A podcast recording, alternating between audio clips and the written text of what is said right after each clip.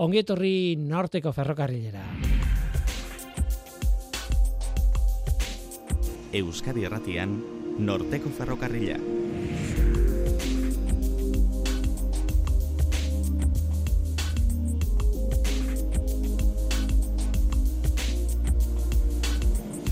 Kaixo denoi, zer moduz? Ni Guillermo Orba naiz eta entzuten ari zareten hau Euskadi Irratia.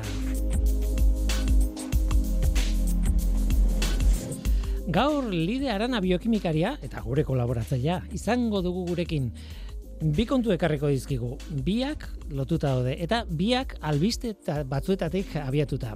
Batetik, hemoglobina topatu dutela kartilagoan eta hori harrigarria da. Lidek kontatuko digu zergatik, baina benetan harrigarria da. Bestetik CRISPR izeneko teknikarekin lotutako albiste bat dugu. Teknika hori erabiltzeko baimena eman dute erresuma batuan.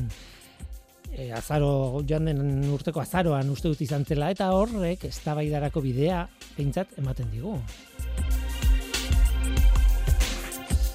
Bi albiste horiek daude lotuta hemoglobinarekin eta hori izango da lide aranaren gaia gaur. Baina gainera beste gai bat izango dugu, otxailaren amaika gertu dago emakume zientzialariaren na- nazioarteko eguna. Gok zerbait berezia egingo dugu hori ospatzeko, Nobel saridun batekin hitz egingo dugu hain zuzen ere, Donna Strickland, pospozik nago. Baina hori ez da irratsaio honetan izango, baizik eta hurrengoan. Tira, baina aste honetan Eluiarko STEAM hezkuntzako jendea izango dugu gurekin kontu horrekin. Haiek otsailaren amaikako testu inguruan emakume zientzialarien biografiak hainbat herritako dendetan erakusteko eh, erakusketa bat egin dute, antolatu dute. Urtero antolatzen dute gainera, erakus leio deitzen dioten hori. Aitziber Lasa eta Edurne Gaston izango dira gurekin eta kontatuko digute non, nola eta bar. Oazen ba, hau da norteko ferrokarrila, zientziaz betetako hitzak.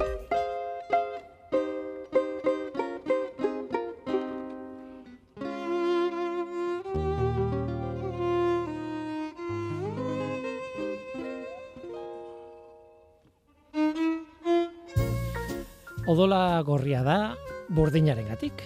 Intsektuek bestelako artropodoek eta moluskuek eta abar, hor animali pila batek, odol berde horiska daukate kobrearengatik. Ah, eta landareek klorofila berdea dute, noski, magnesioarengatik. Baina bai burdinari, bai kobreari eta bai magnesioari eusteko egitura, egitura molekular bera dute, andamio bera nahi baduzue ez, eta ez da eusteko helburu hutsa duen andamio bat. Mm, Egitura, benetan, erabilgarria da. Eta bizidun askotan dago. Arraiz horien bat egongo da horretarako.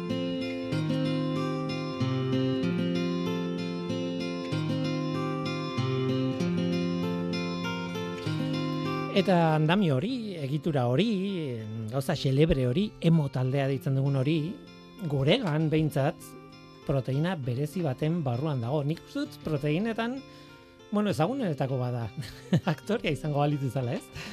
Ze proteinak ezagutzen dituzu, ba, seguro, zerrenda, hasierako zerrenda horretan hau badagoela. Hemoglobina deitzen dugu. Eta erabiltzen dugu, ba, batez ere odolean, leku batetik bestera oksigenoa garraiatzeko, ez? Arnasten dugun aire horretatik oksigenoa hartu eta eramaten du gorputzaren txoko guztitara edo, bueno, askotara, ez? Zein da kontua beste toki batzuetan antzeko beste proteina batzuk daudela, mioglobina eta bar, eta bueno, eh, oxigenoaren garraio hori batzutan autobus estreste batzutan furgonetaz, ba, horrelako zerbait. Batzutan hemoglobinaz egiten da, beste batzutan mioglobinaz edo beste egitura batzuen bitartez.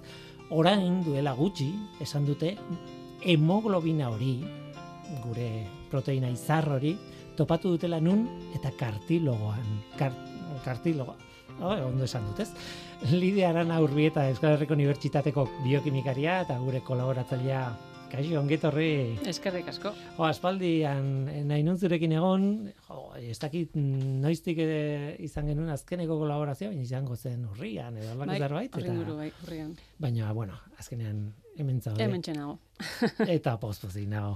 Niro, eh? Garai hartan, eh, bueno, eh, hitz egin genuen beste proteina mota batzui buruz, eta bar oso kontu kuriosoa ere gure ere bai, baina e, gure arteko komunikazio horretan e, hemoglobina aipatu genuen, ez? Hemoglobina izar bada, ez? Bestsellerra, ez? Bai, bueno, oso, bueno, proteina ikertua da eta eredu izan da gauza askotarako. Zuentzat biokimikarientzat? Biokimikarientzat liburu guztietan azaltzen den egitura da, e, balio izan du em, bueno, mekanismo eredu asko ulertzeko eta baita ere teknologia edo bueno, e, protokolo desberdinen garapena egiteko.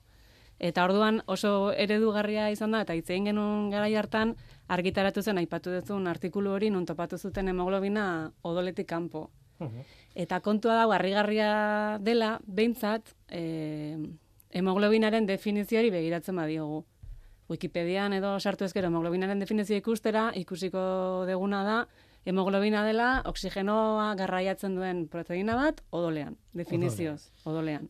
Ematen du azpimarratuta dagoela leku guztietan. Bueno, orain arte horrela izan da, eta definizioaren lehenengo lerreban hori horrela dator zehaztuta, eta kontua da topatu dutela e, hori. Ka, esan duzu bezala, kartilago egunetan, eta ez bakarrik topatu, zegia da beste zelula batzuetan ere e, antzeman zutela proteina e, adierazten zela edo bazegoela, baina e, artikulu honetan, e, urrian argitaratutako artikulu honetan egin zuten izan zen gainera funtzioa e, ulertu. Eta kontua da, garraiatzaiaz gain, itxura danez, balio duela ere oksigenoa metatzeko. Mm. Ze hori esan dezu bezala hori mioglobinak egiten duen funtzioa da, beraz ikusi da, ba, definizioan datorren garraiatzaile eta odoleko e, termino horiek ba, agian zabaldu egin behar direla, ez? Posible da, hainbeste aztertu dugun proteina bat guztiz ezagutzea, eh? Ez, ezagutzea. Nire- Niregatik, hori da, horregatik handa polita, ze da, azken finean proteina bat izugarri ondo ezagutzen dena, balio izan duena hainbat e, bueno, metodo zientifikorako eta hainbat kontutarako, eta metodo zientifikoaren parte den ere e, atal hau ikusteko, eta da, e, teoriak eta definizioak berrikusten egon behar gala etengabe. Mhm. Hau da, mm, ontzat eman izan ditugun eredu horiek, ba, beti berritzen dabiltzala. Eta gauza da, ez dela adibide bakarra, nun hemoglobinak balio izan digun ikusteko, bueno, eredu horiek aztertu batzera eta e, hobetzeko eta mekanismoak e, berrikusteko, e, lehenagotik ere egon da horrelako berrikuspen bat hemoglobinaren arira. Kontua da, hemoglobinak balio izan duela, hainbat eredu garatzeko, eta eredu horien helburua da, edo azaldu nahi dutena da, proteinak nola batzen diren molekula txikiekin, edo ligando deitzen diegun molekula batzuekin. Mekanismo desberdinak, e, bueno, mekanismo hori barkatu azaltzeko teoria desberdinak garatu dira, eta berrogeita mar urtez iraunduen e, eztabaida bat e, argitu edo, bueno, e, nola baita esan zehaztu da e, 2000 eta. Eta hau, oinarritzen da ere esan bezala hemoglobinan garatutako eredu batzuetan, ez? Orduan, polita da ikustea nola hain em, oinarrizkoa eta ezaguna den proteina honek balio duen baita ere, ba, zientziaren garapenerako eta aurrerakuntzarako. Logikoa da, izatea e, oso ezaguna, e, e, azpimarratzen zenidan, e, bidali dizkiazun mailetan orain, e, dala, odolean gehien dagoen proteina, horrek esan nahi du, aztertzen baldin badituzu proteinak, eskuragarritasuna, jo, ba, gehiena honek Bai, izango du claro. odolean. Baina, eta, ez dakit, bere funtzioa e, akademikoa nolabait izan da, gure irakaslea izan dela, ez, proteinen kontua, nolabait, ez? Gu, Bai. de, gauza pila bat ikasi ditugu, proteina honengatik, ez? Hemoglobinaren. Izan da, itzindaria, hainbat gauzetan, esan duzun bezala, odoleko proteina ugariena da, bueno, zelulak eta kontutan hartuta, Mhm. Eta horri esker, aurkitu zuten, e, aspaldian ja, e, bueno, emeretzigarren mendean, Flipatu egin dute, eh? odol tanta batzuk, kristal, bueno, mikroskopioko, ez, egoitako portetan e, lehortzen, nahi gabe lehortzen utzi ondoren, azaldu zirela nolabaiteko egitura, kristal egiturak. Orduan, izan zen lehenengo proteinaren kristalizazioa e, lortzeko metodologia zabaldu zuena, eta horri esker, edo horrekin lotuta, lehenengo, bueno, proteina baten irudimentxetako egitura e, aurkitzerako orduan, eredu izan ziren ere hemoglobina eta mioglobina. Claro, eske, nik azpimarratu nahi dut hori esan duzu. Emeretzigarren mendean. Bai. Nik duela, duela berrogei urte, duela berrogeita hamar urte, eh, bueno, ni txikia nintzenean, eh, oraindik proteina baten egitura ezagutzeko, eta egitura oso importantea da proteinetan, bueno, lana egiten dulako bere egiturarekin, eta eh, egin behar duzuna da proteina hori hartu, eta lortu kristalizatzea hori da, gauza komplitu, oso oso komplikatu bat, Eta, claro, pasatzen zuten e, biokimikariek ez dakiz zenbat urte Mhm. lortzen zuten arte proteina jakin baten kristala. Edo ez da lortzen, Osea, gure taldean saiatu izan gera mintz proteina batekin eta ez da modurik egon. Ez da modurik egan. Eta, klaro, klaro, eske, hori gainera mintz proteina bate dago txertatuta mintz batean, Hori da, eta orduan, klaro, ez dago libre, eta, bueno, en fin, e, mila gauza daude, oso teknikoa gainera, ez? Mhm. E, klaro, pentsatzen du, lehenengo proteinak, kristalizatu dituzten lehenengo proteinak, ka, ni jaio baino lehenago izango ziren. Eta bai, noski. Baina ez duen espero, mila sortzirun da irurogeita lau. Ni baino eunda lau urte lehenago.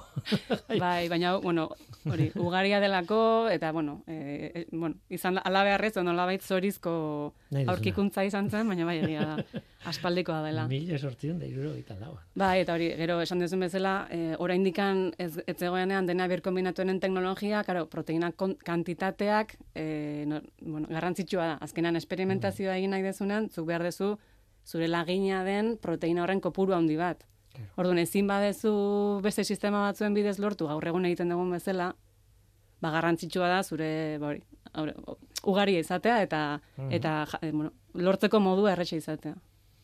eh, izugarria, claro. e, on polita da honek irikitzen digula e, bidea horixe, ez irakasten digu beste proteina batzuk nola funtzionatu behar duten eta nola manipulatu behar ditugun ikasi dugula horrekin. Gutxi gora bera bidali diazu pro, e, hemoglobinaren ikerketaren historiotxo bat, hemen e, grafiko baten bitartez, ez, gauza pila bate, ez, pila bat daude. Bueno, eta hauek ez dira denak, eh?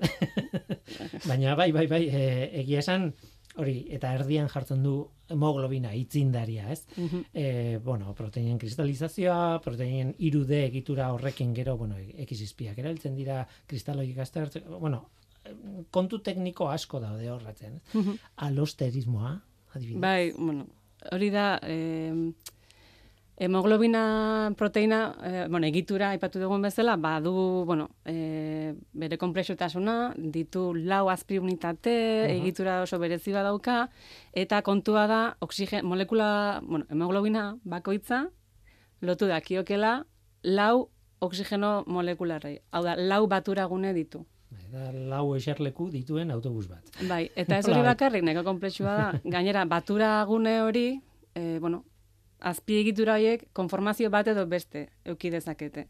Orduan, batetik besterako aldaketak batura, e, batura hori erraztu edo, edo zailtzen du.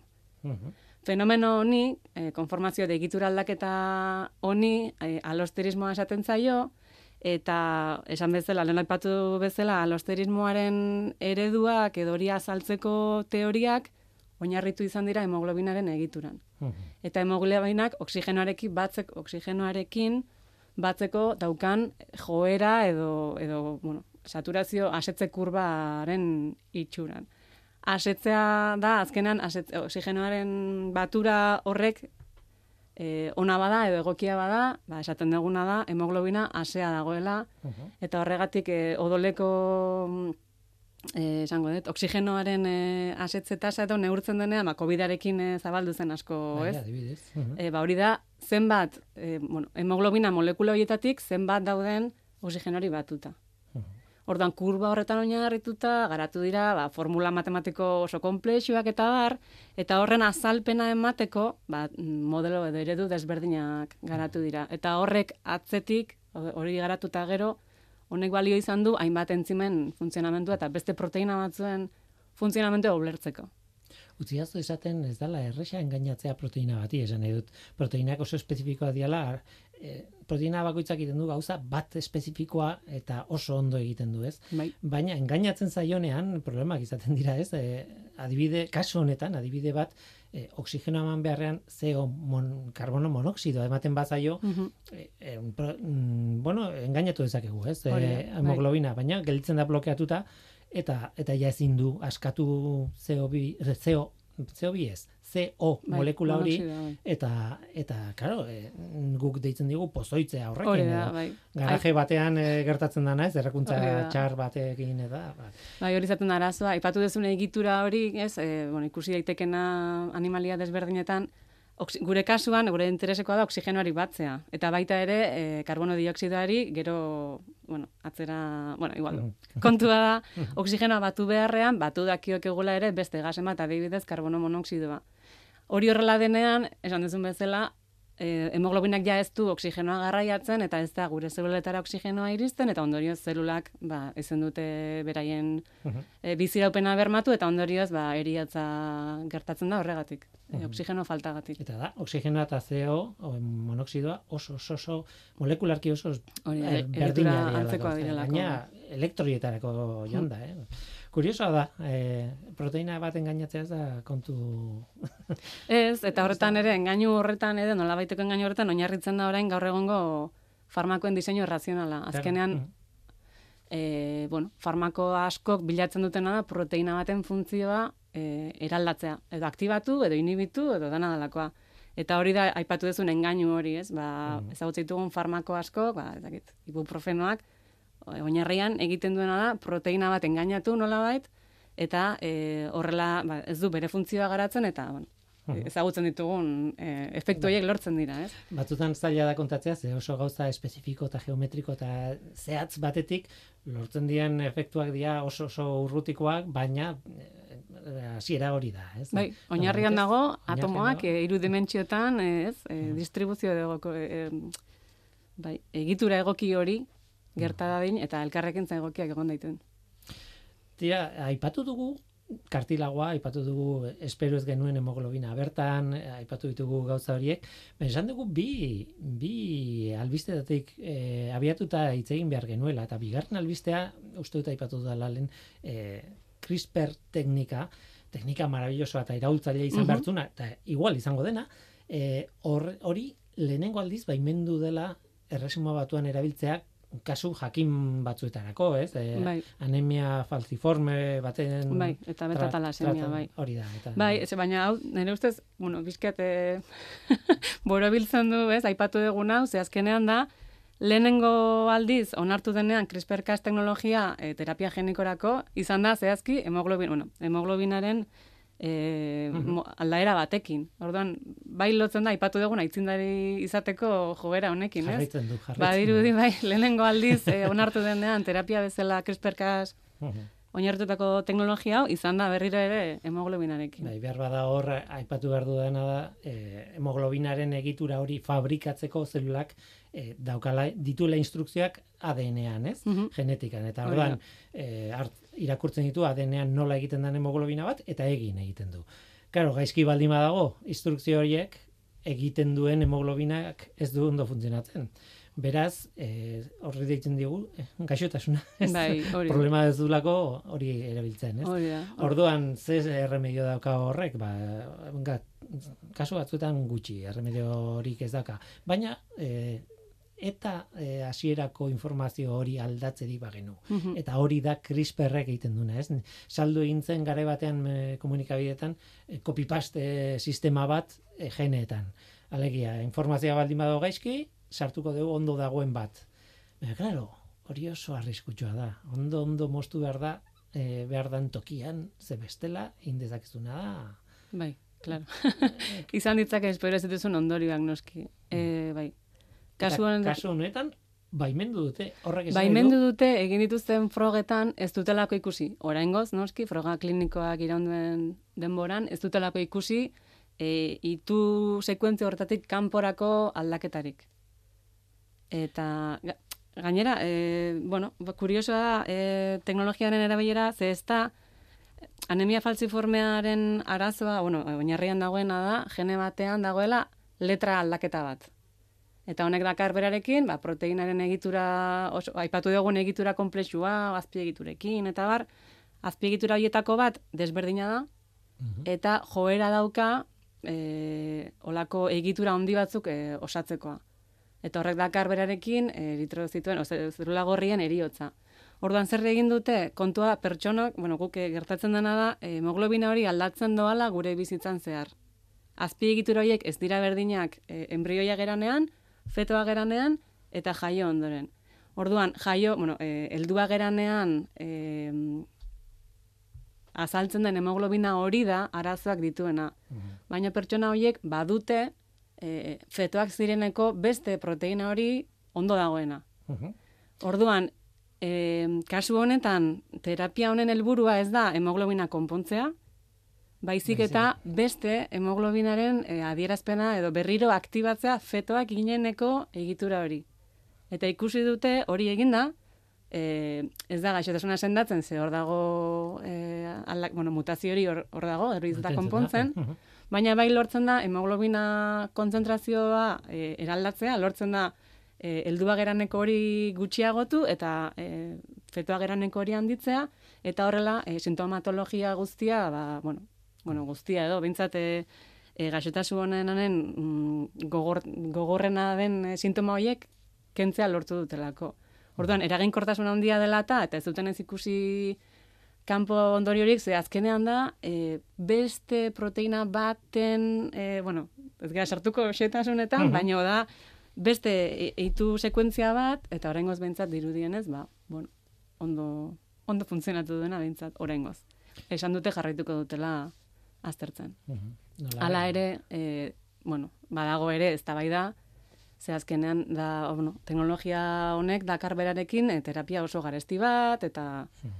eta ikusten ari garena gainera, bueno, e, erresuma batuan baimendu dute, Eta estatu honetan, batuetan. Eta ah, nik irakorri nuen nue- nuenean e, esaten duten bai Europa eta bai estatu batuak zaiz zeudela abertzer gertatzen Mm. Zen, ez?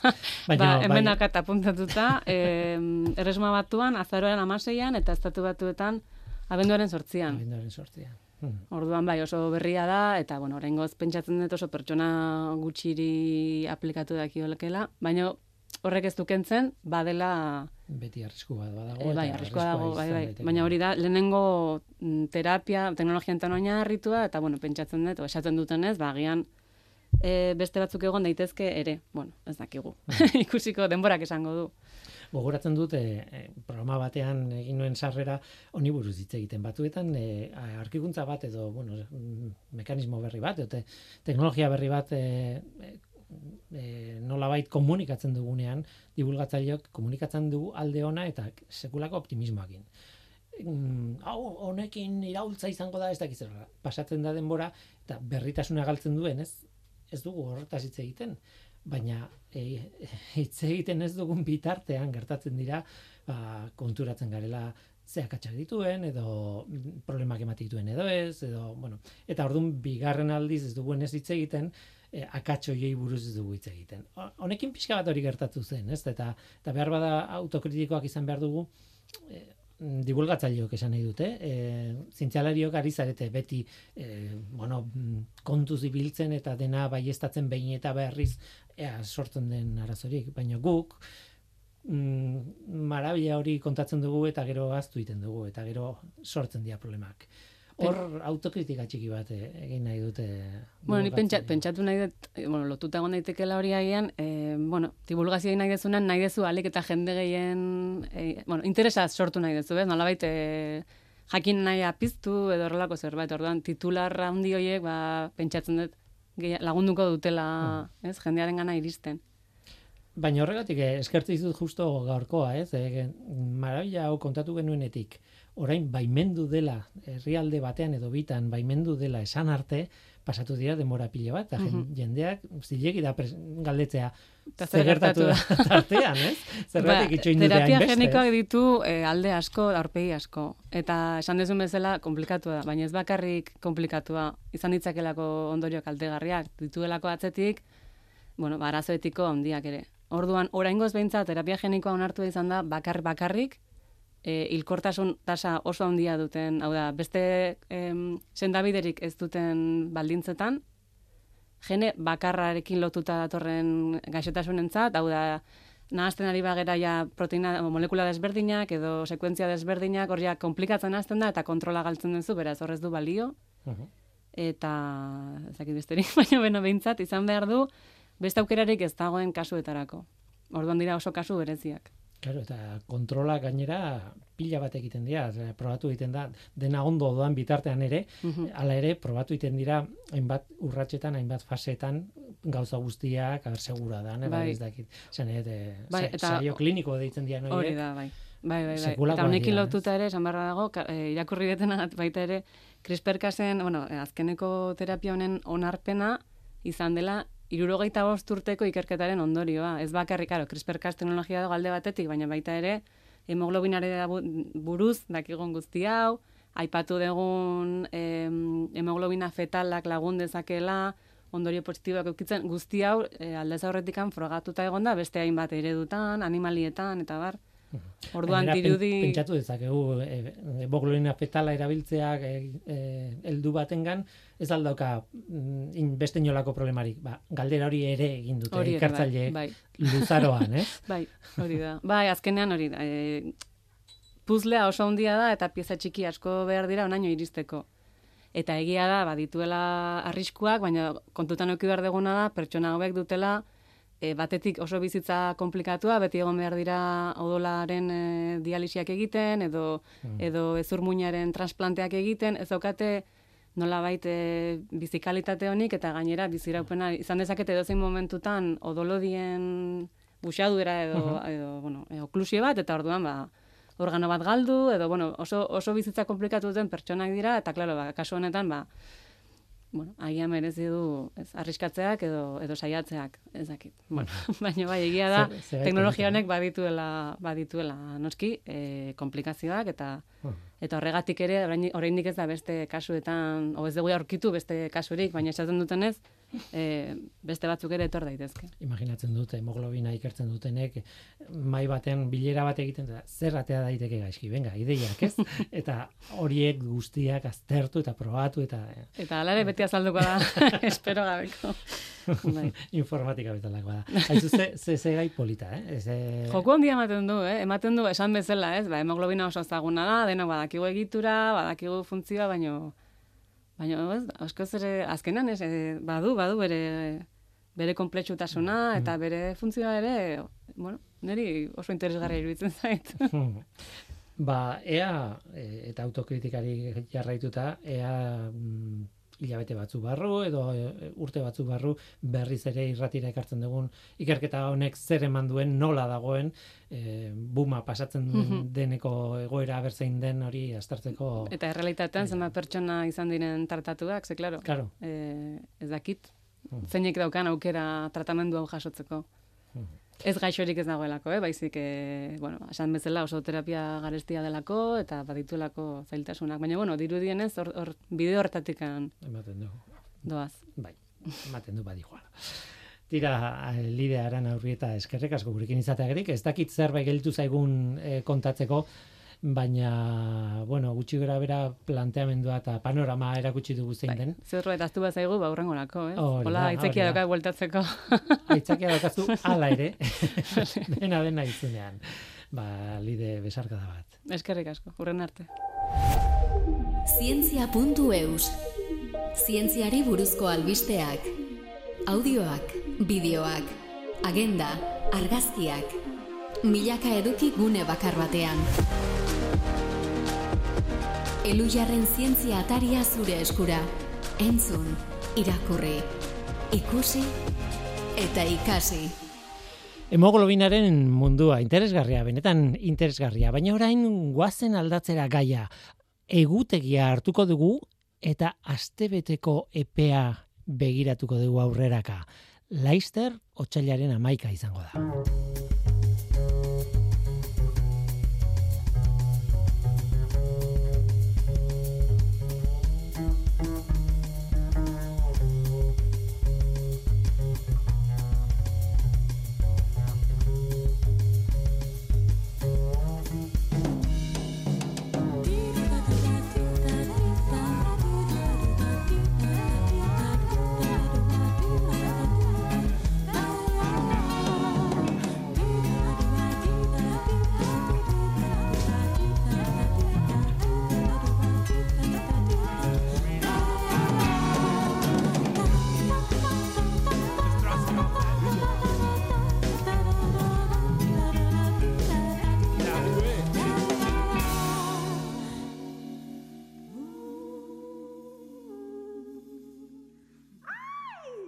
Laister, Laister izango da otxailaren amaika e, emakume eta neska zintzilarien nazioarteko eguna eta ospatu egingo dugu hemen.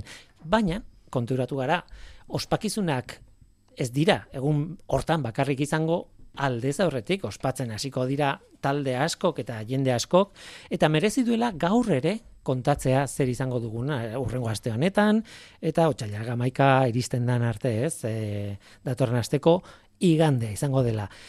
Tira, e, guk mm, proiektu kurioso baten berri eman behar dugu. Proiektu kuriosoa da, baina ez da lehenengo aldiz egiten dana.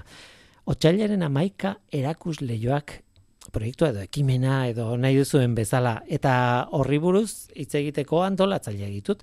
Aizuzen ere Eluiarreko estim eskuntzaren e, lankideak eta eta nire betiko lankideak ere bai. Aitziber, lasa, kaixo, ongit horri, eskerrik asko tortzeagatik. Eskerrik asko, zure agenda mm, komplikatua da, nire ere bai, eh? baina zure agenda komplikatua da, beraz, eskertze izut pila bat nire aurrean izatea. Eskerrik asko zuri. beti esatik ditut gauza. Gustora beti, bai. Bai, gustora bai, baina batzutan joen kajatzea zezaila den. Bai, eta batzutan urrun ere bagaude, naiz eta lankidakaren. Hori da, hori da. Tira, eta etzara bakarrik etorri, gainera. Ez, luxusko lankidearekin. Edurne Gaston estanga, eskerrik asko, eh, ona etortzeagatik eta zu ere nire aurre aurrean orduan ni pozpozik. eskerrik asko gonbidapenagatik. Bai. Eh, Otsailaren amaika erakus lehioak. Hau ez da berria, hau da urtero azken bola honetan urtero egiten ari zareten zerbait eta ideia oso polita da eta eh, bueno, eh, utziko dizut zuri kontatzen nahi ziber, nola bait, saltokiak, bueno, sarrera bat emateagatik, saltokiak, e, saltoki batzuekin e, adostu, zare, adostu duzue, bertan izango direla, erakusle joak deitzen duzuten hori, horma irudi batzuk, emakume zintzialarien informazioarekin eta barrekin eta barrekin. Baina hori da bakarrik hasiera, izebergaren punta. Nola baita esateko, ez da? Bai, bueno, e, guk badakizue, gure ustez oso garrantzitsua da zientzia kalera ateratzea. E, gaztentzako zientzia kalera ateratzea, atera ez bakarrik zientzia kontuak eta mm, eta zientzian dabiltzan emakumeak eta e, ikustea ba, egunerokoan. Eta, bueno, pues, e, gure herrietako eta inguruko dendetan... E, mm, a, bi aste inguruz edo amarregun inguruz ba, dendariek emakume zintzialarien jardunari buruz hitz egita oso ideia polita iruditzen zitzaigun. Ez da ideia gurea e, ba bere garaian, ba, esango nuke duela lau urte, bost urte, hortik, e, ba, Zaragozan ezagutu genuen berez e, profesio zer izaina dan emakume bat, Juana, unik urtero egiten uh dute esaten dio, Juana, super ondo, Gabi, zaurten ezakizen bat den da, e, bueno, ba, emakume honek bere kabuz, eukizuen iniziatiba, ba, emakume zintzialarien inguruko dosier batzuk prestatu, informazio bat prestatu, eta gero, ba, dendariako, konbentzitu edo dendariekin hitz egin eta dendari asko oso oso prest agertu ziren, ba askotan eurak ere emakume, ba bakoitzak ba emakume baten bizitza e, e, e, aurkikuntzak egitekoak e, mamitu eta bueno denbora daka ba horren divulgazioa egiteko, ezta? Ideia hori aurkeztu ziguten alako biltzar batean eta guk nola bete Euskal Herrira ekarri dugu. Eta hemen gu zuzenean ez dugu egiten joanak egiten duen atesateko lan hori ez da, maguk udalekin egiten dugu harremana, eta mm, hain Euskal Herrian gaur aurten e, okerrezpanago amabi herritan egongo dira e, dendetan euren erakusleioak emakume zintzialari batzuen omenez nolabait e, jantzita, eta eta guk eskertu behar dizkiegu udal hoieta hoiei ere ba gurekin dakaten proiektu honekin dakaten implikazioa, ez da? Utzi, azu esaten, Abanto Zierbana, Barakaldo, Beasain, Bilbo, Deba, Elgoibar, Güeñez, Ibarra, Laudio, Orditzia, Plentzia eta Zarautz. Hori dia amabiarriak, ez? Hori da, eh, eta hor... irakurtzen egin nahi, ez bai, dakizkit buru. Ia, ia irureun e, denda egongo dira urte nolan, oza, kalera eta eta, bueno, ba, emakume hauen inguruan hitz egiteko hitzaki. Edurne, ga- gauza hauek, gainera aitortu diazue, em, mm, korrikaldi batetik nolabait badatorrela, ez? Edo mugimenduan ari zaretela buruatzen zaizkizue gauzak, horri buruz hitz egiten ari ginela.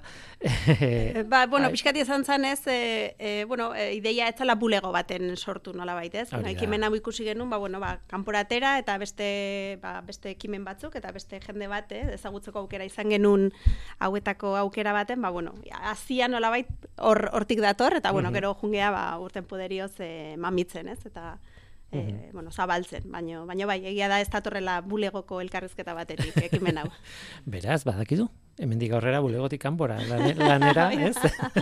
ez batzuetan, e, bromak, txantxak aparte, batzuetan pentsatzen dut, e, behar izaten dut mostu nire egunerokoarekin, bulegokin mostu, kanpora atera, bueno, beste zerbait ikusi eta ordun sortzen dira ideia onak eta hola. Hala ere, ideia oso ona da, Juanari esker, jasoge zenuten, martxan jarri duzue hemen, baina kiston lana dago atzetik. Ez, eh, hortik aurrera hasten da koordinazioa zeinekin kontaktatu nola egin eta esaten zenuten, ia irereun, irureun saltoki dira, ez, ez da gutxi. Bai, lana, bueno, esango genuke, ba, ia, ia urte osoko lana izaten dela, ze guantxe, bueno, ba, kampaina guain hasiko deu, baina e, onontara iristeko, ba, prestaketak aspaldi hasi zian. E, lehenengo imer izaten daun lana izaten da emakumeen aukeraketa, urtero amabi emakume aukeratza ditugu, eta orduan, bueno, ba, lehenengo lana hori izaten da, ez, e, bueno, ba, emakumeak daude eundaka, milaka, eta nolabait ba, aukeraketa bat inberri izaten dut, eta lan hori ba, ez da lan erresa e, irizpide batzuk eh, sartzen saiatze gea, bueno, ba, alde batetik e, bueno, ba, e, anistasuna, ez, da guk e, garrantzia handia ematen diogun gai bat, eta, eta bueno, ba, anistasun hortan, bada, e, bai jatorrian, bai garaia, adina, disiplina, Mhm. E, nolabait, bueno, ba, e, izen eta izen handik bai, eta ibilbide oparoa izandakoak bai, baina, bueno, hasi berriak dianei ere tokia ina izatei, eh? Orduan, bueno, ba, anistasun hortan eta egundaka eta milaka emakume hoien artean, ba, aukeraketa bat inbar da, eta hori izaten da lehenengo lana. Hmm. Ana Zubiaga, biologoa, hemengoa, Angela Saini, eh, Londreskoa, zientzia kazetaria. Eh, ez da zientzialaria, baina gu bezala, ez zientzia kazetaria. Brigitte Baptist, eh, Bogotakoa, ekologoa. Usue Fernandez Laza, eh, jarduera fisikoaren eta kirolaren zientzietako ikertzailea. Mundiala, ez? Eh, ni beti kontatzen diet, ba, debidez umeekin elkartzen izenean, zientzia ez dela bakarrik hori ere bai, eh? Fisika, eh, formulak, eh, matematika, kimika, ez dakit. Baizik eta adarro solutzea ditu eta beste toki askotara iristen dela, ez? Bai, bai, bai, eta hortan, e, bueno, ba, saiatze gea, anistasun hori, eta nik uste eta aurtengo, e, aurten igual bereziki, ez, gelditu zaigu sorta bat, hola, ba, beste disiplina batzutara ere iriki geanak, eta bai, bai. Eta gero ez disiplinak bakarrik e, ba, emakume, beste emakume askok bezala emakume hauek e, gauza bat baino gehiago ere egiten zuten. Orduan, e, ba, badaude bai politikan aktivismoan ibili direnak edo identitate e, bestelako aldarrikapenetan ere ire ibili direnak. Ba, Eh, adibidez, Ana Teresa Diego, astronomia ikaslea eta ekintzaile komunista Argentinan. Eh, Mari Anderson, asmatzailea eta ekintzailea. Eh, Miriam Friedman Menkin, eh, Letoniakoa. Genetikaria eta embriologoa. Be- beti, Karo, eh, gauza bat egitea zuk esatezuna, ez dukentzen, eh, beste zerbaitetan ere sart, sartuta dagoenik eta arrakasta osoz. gainera. aktivismo puntu hori dakate askok ere, aitzindari kasu e, zentzu horretan, ez, aukeratu ditugu esaten gendunean aitzindari, ez bakarrik igual zientzian egindako aurkikuntzen gaitik baizik eta bestelako nolait ba beraien balioen alde lan egin dutelako, ez? Mm. Elena Poziano Paino, ja, zerrenda bukatuko dut, gelditzen zaizkidalako beste bost, Elena Poziano Paino Durangarra, arte plastikoetako eta ehungintza arteko diseinuko goimailako teknikaria, eta beste gaza gehiago, Wangari Maatai, ez dakit ondo hauzkatu dudan, eh, Keniakoa da, e, ingurumenaren aldeko ekintzailea eta politikaria. Chieko Asakawa, Osakakoa, Japoniakoa, informatikaria da. Gro Harlem Brundtland. E, bueno, norvegiarra, medikoa eta politikaria hau ere bai. Eta bukatzeko zerrenda, maia duguine, o dugine e, aristoi. Ez nuen ezauten. Azparnekoa, gainera. Euskal hizkuntzalaria gainera. E, esaten zenuen, ez, durne, oso zabala, oso ez dakit. Eh, anitza. Anitza oso hori. Hori bai, bai, bai, bai, erakusten.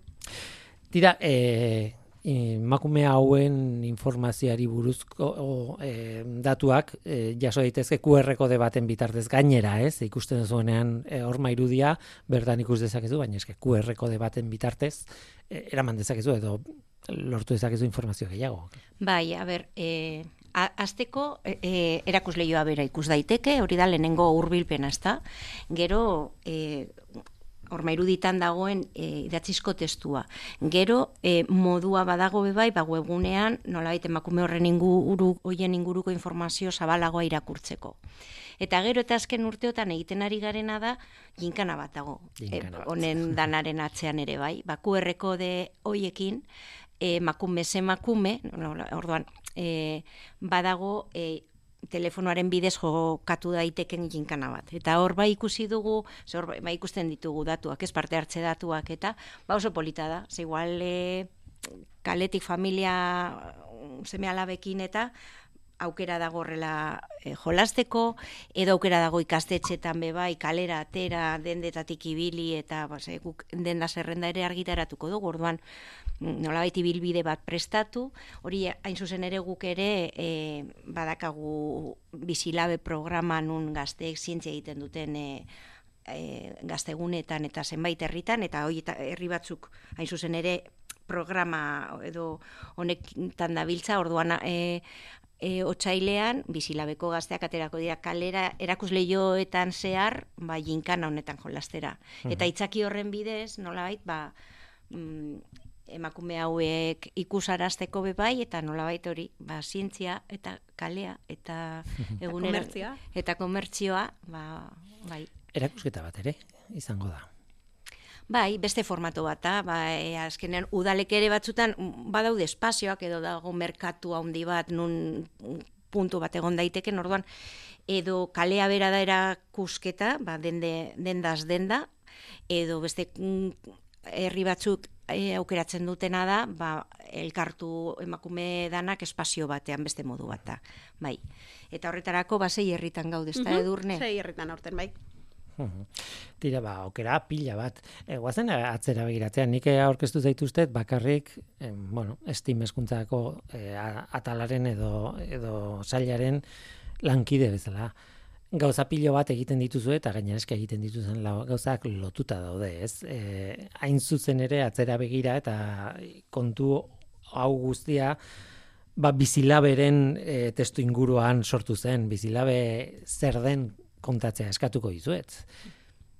Bueno, bizilabe, e, laburpena, bizipenen labeana, horti datorri izena, Berez, hasi hasi 2017an e, jarri zen martxan, e, lehenengoz Bilbon, e, eluiarren ekimenez eta bilboko udalarekin lankidetzan. Eta gaur egun, ba, elgoibarreko udalarekin lankidetzan elgoibarren ere gaude, abanto zirbanan e, e, lankidetzanekin ere abanto zirbenan, eta laudion ere gaude.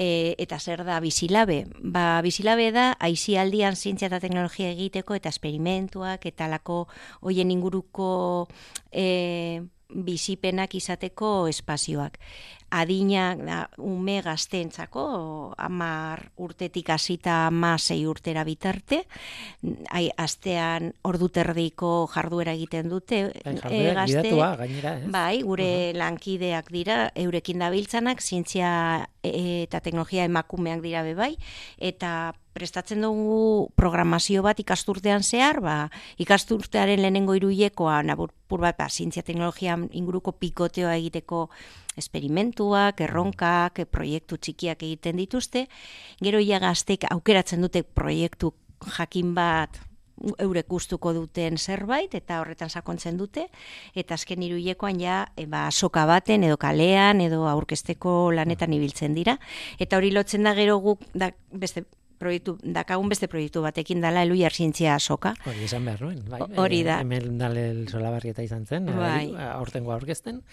Hori da, ba, e, e, azkenean asoka da espazio bat, ba, gaztek ikasturtean egin duten lan hori erakustekoan. Normalean asokan ikastetxetatik hartzen dute parte, baina aizialdiko aizialditik ere hartzen da parte. Eta bizilabek dakana da, mm, guk garrantzi handia ematen dio mm, gula, ba, gazteek ez bakarrik han, e, ba, ba, herri bakoitzeko gaztegunean esperimentuak egiteari, baizik eta ba, herriko edo auzoko zientzia profesioetan dauden pertsonak ezagutzeko aukera dakate.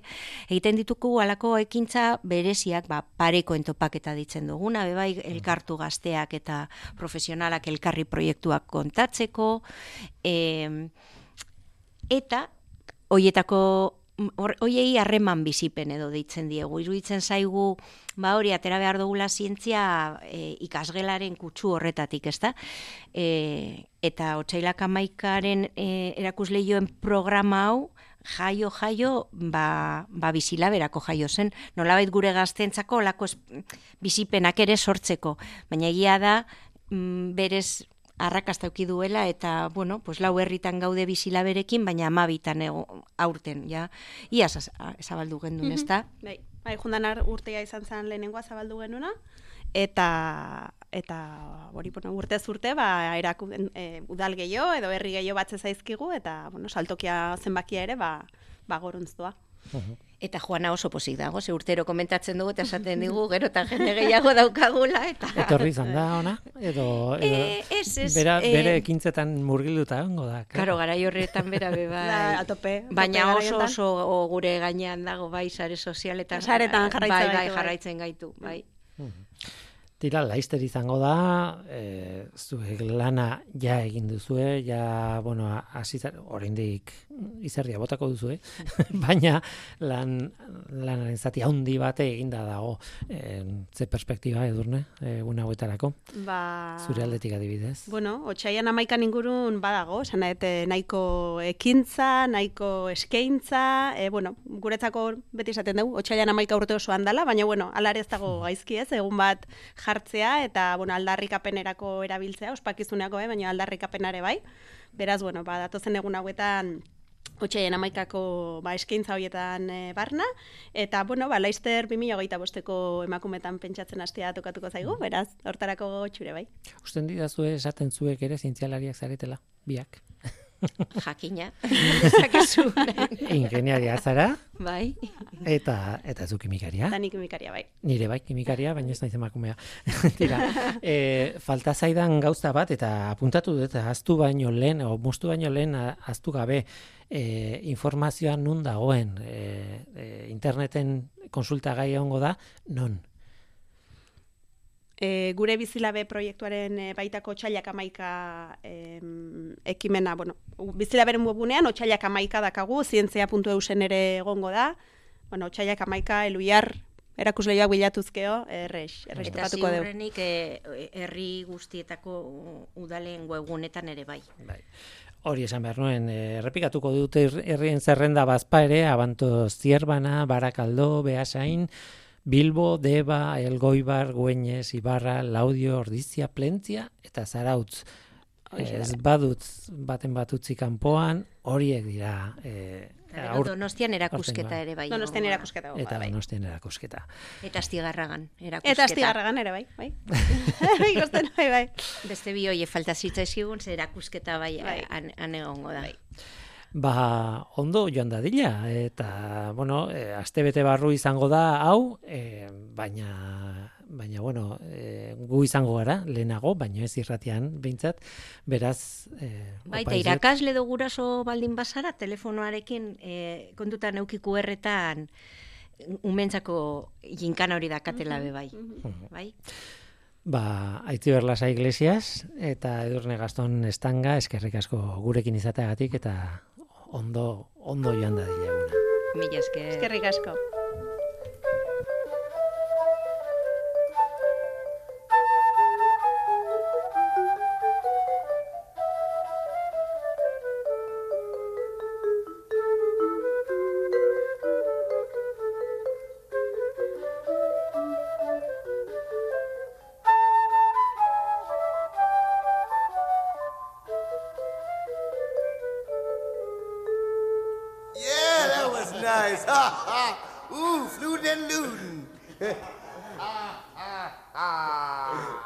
Eta bukatu baino lehen, e, itzaldi baten berri eman nahi nizuen, e, oso interesgarria, Larraitz Gaztainaga kardiologoak emango du bihotzaren erritmoan dantzan izeneko itzaldi bat e, zarautzen. E, izango da, aste artean izango da, otxailaren seian, e, arratsaldeko zazpiterdietan modelo zinemaren aretoan eta zarautzon taldekoak hor daude antolaketan. Tira, oso interesgarria dirudi, Larraitz Gaztainagaren kardiologoaren itzaldia bihotzaren erritmoan dantzan. Eta gu bagoaz.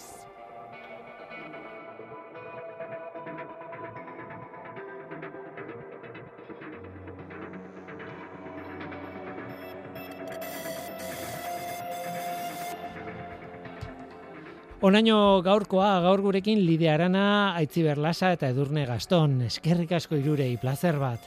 Eta eskerrik asko zure bai, entzule, badakizu, gu hemen gaude. Norteko, abildua, eitb.eus. Beti bezala gaur teknikaria Mikel Olazabal izan da eta mikroren aurrean ni Guillermo Roa, elu jartzintzia talderen izenean. Datorren astean gehiago, ordu hartu izan. Agur! Black